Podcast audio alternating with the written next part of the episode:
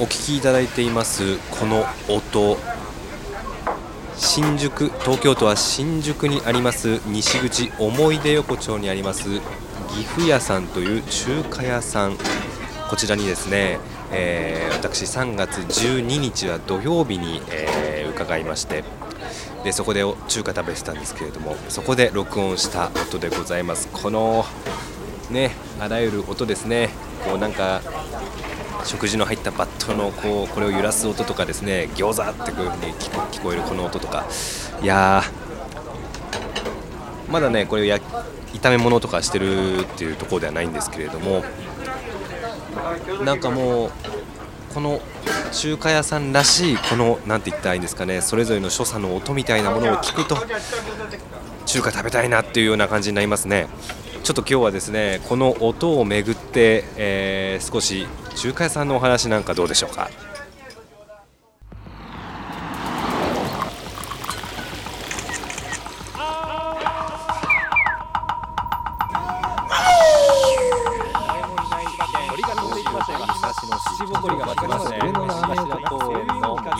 ？7日の100分の114分24秒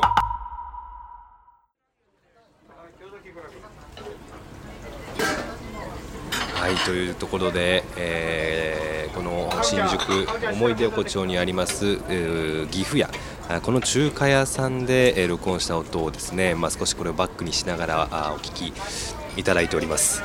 さながら中華屋さん町中華にいるかのような、まあ、そういう音をですね聞いていただければなというふうに思うんですが。私がこの岐阜屋さんというのはですねまずですねラーメンが並盛り430円大盛り530円というなかなかすごく庶民的なと申しますかとっても安い、えー、この、えー、中華屋さんです。大きなカウンターこの字型のカウンターで、えー、客席がありましてですねテーブル席が基本的にありません。そのカウンターが3つあります。思い出横丁というのはうん、戦後から、えーと、太平洋戦争が終わってからですね、まあ、少し闇市的なところで発展したですね、えー、まあ、小さな路地の路地の重なりによってできている真横丁でして今では居酒屋さんがとても多くある場所です。その中の町中華になります。これ今ね卵をね溶いてる音でしたね。うん、これ何を作ってるんだっていう話ですけれどもそして溶いた卵を鉄鍋の方に入れていく。ちょっと聞いてみましょう。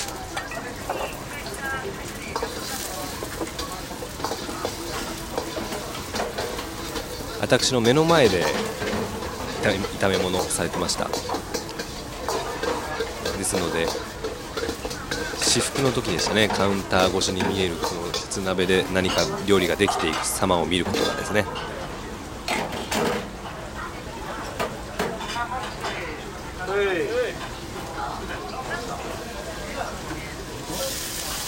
お来ましたね。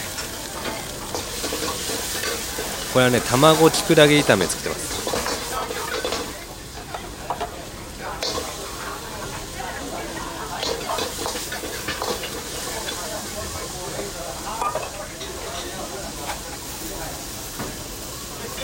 いやすごくいい音ですよね、この中華屋さんのこの鉄鍋、町中華のね、まあこのあ美味しそうね、えー、卵そしてきくらげそしてまあいろいろと野菜がそれ以外にも入ってて作ってます。大きな大きな鉄鍋で、えー、間断なくですねさまざまな料理が注文されていく、まあ、この人気店なんですねこの岐阜屋というのはね、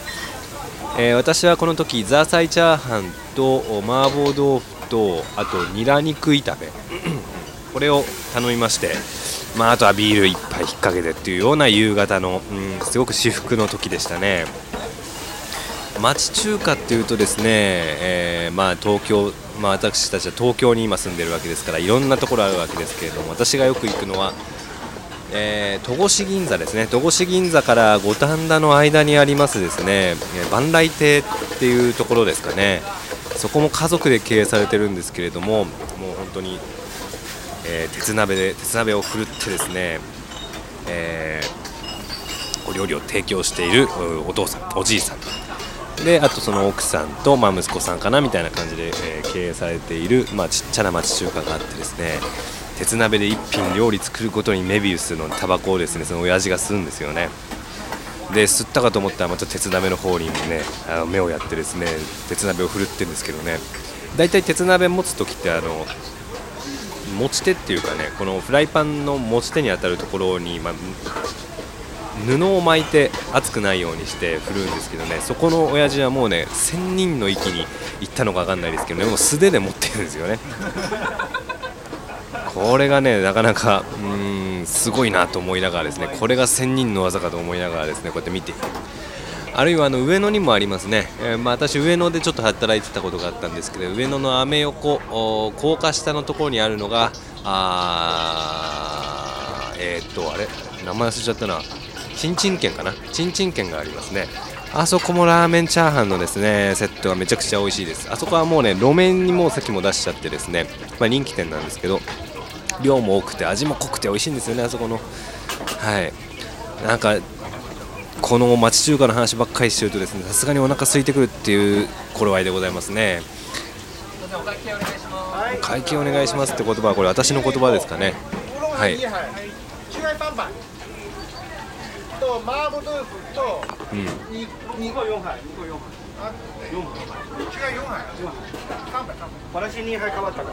もう一人一緒に行った人がいたんですけどね、えー、チューハイ何杯飲んだのかっていうので今揉めてますね。麻婆豆腐と蒸し鶏と肉ニラとチャーハン。こんな至福の時はないですね、えーえー、横丁のね、えー、古い中華屋に行ってちょっといっぱい引っ掛けるっていうのはこれはいいことですよ。ということでまあお会計を済ませてというところですかね。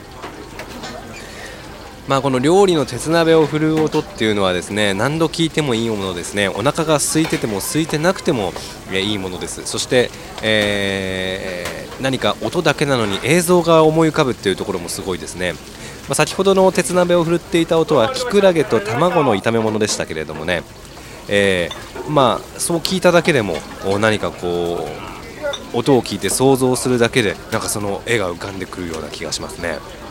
まあ、そしてまあはい。えー、お金を払ってですね、まあ、我々はこのお店を後にしたというような形です。もう一人一緒の人と言ってました。ちょうどあります。あちょうどありましたね。うん。よかったよかったっていうようなあこういう、うん、日でしたね。えー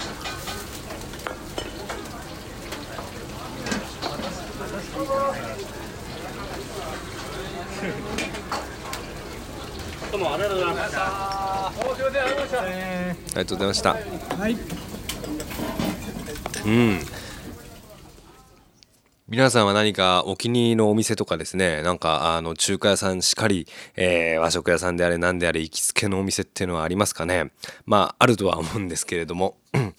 まあそういったところのですね何かこう特徴的な音であったり手つきであったりね、えー、そういったものをですねまあ今回は聞いていただいたわけですけれども何か一つ、えー、皆さんもご自身でですね何かこれこれを聞いて、えー、想起するどこか好きなお店だったり中華屋さんみたいなものがあればあ嬉しいなというふうに思っております。まあ、本日はちょっと短めでしたけれども疑似中華屋さん探訪ということですね、えー、またこういうことやっていきたいと思いますので、えー、ぜひ聞いていただきたいと思います。また明日お会いしましょう。さようなら。